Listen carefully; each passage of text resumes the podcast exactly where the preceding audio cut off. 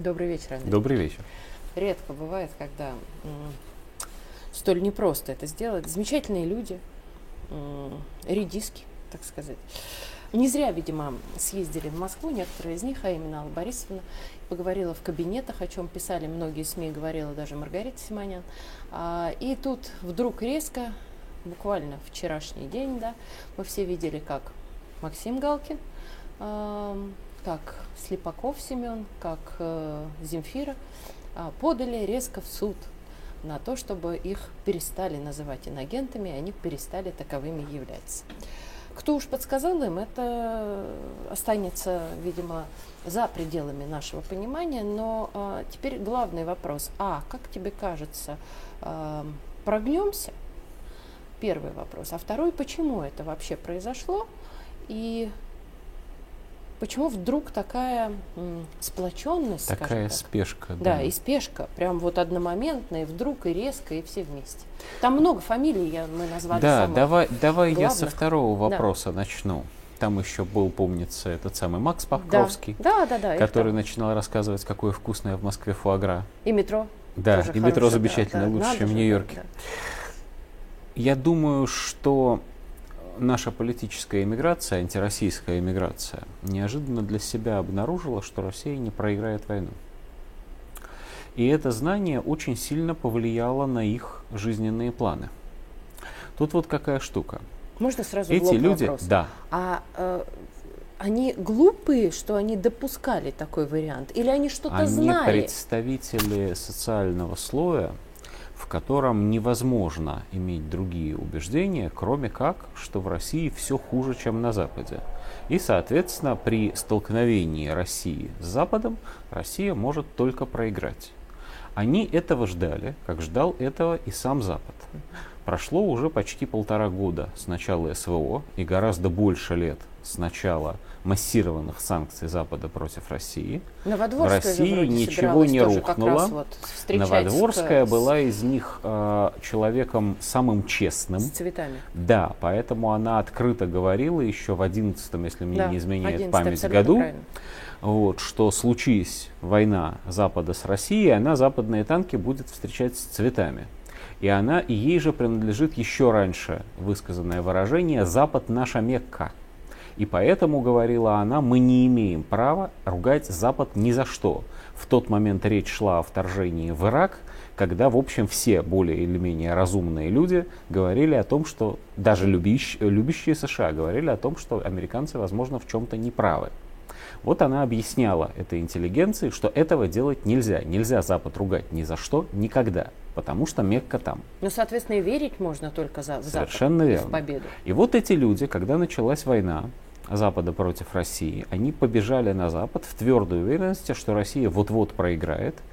Соответственно, они, во-первых, окажутся там, где лучше жить, а во-вторых, вернутся в Россию победителями.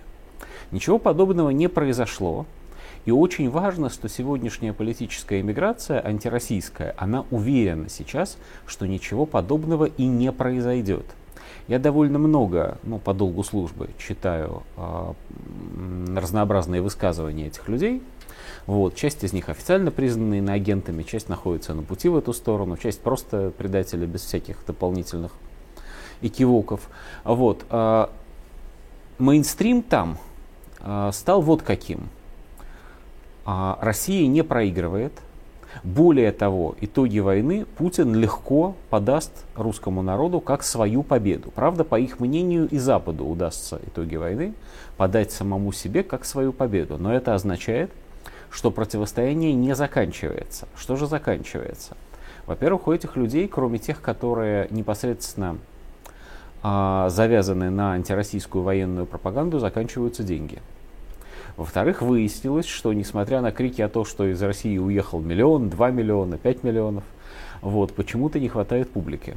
Почему-то выяснилось, что если ты живешь в Нью-Йорке, то там, конечно, есть некоторая культура, и это, более того, это американская культура, там Бродвей, но почему-то э, сбежавших из России артистов там не ждут. Как-то своих хватает. А публики иммигрантской не хватает не то что для привычного заработка, а просто для достойного заработка. Увеличиться количество этой публики никак не может. увеличится количество денег у этой публики, тоже Скорее, Скорее всего, наоборот. не может, скорее наоборот. Да, она вдобавок еще рассеяна по разным странам. Среди них есть, правда, довольно знаменитые люди, которые непрерывно гастролируют и что-то зарабатывают, но, в общем, а, даже они находятся в положении скорее печальном с финансовой точки зрения. А при этом, и вот это уже наша беда, наша ошибка и наша беда, никаких серьезных репрессий против покинувших Россию по идеологическим соображениям настоящих отпетых врагов в России до сих пор нет.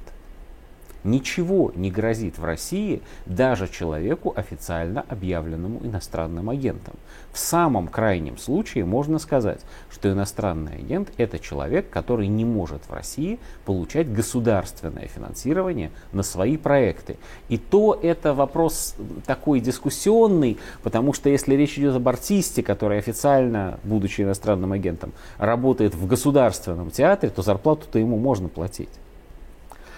Соответственно, эти люди понимают, что несмотря на все их крики о массовых репрессиях, о том, что значит Путин их губит, ничего подобного с ними происходить-то здесь не будет. Они здесь находятся практически в полной безопасности. Ну, правда, прошел Петербургский а, юридический форум. Целый министр юстиции России Чученко высказался там по поводу необходимости некоторого ужесточения законодательства. А именно, что в закон об иноагентах надо добавить третьих лиц – чтобы все-таки пресечь получение денег иноагентами на жен, родителей, друзей, вот, и таким образом несколько э, усложнить им существование. Но ничего, но, во-первых, это только планы. Пока ничего подобного не произошло.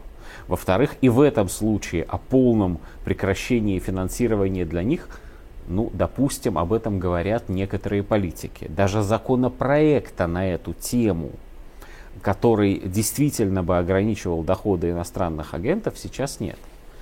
Ну и внимание вопрос, а что же им мешает-то возвращаться? По сути, кроме их идеологических, их собственных идеологических установлений, им не мешает практически ничего. Да, в России а, есть единичные уголовные дела против людей, которые действительно чернили российскую армию и действительно высказывались а, про, а, ну, против русской победы эти уголовные дела, еще третий раз подчеркну, их единицы.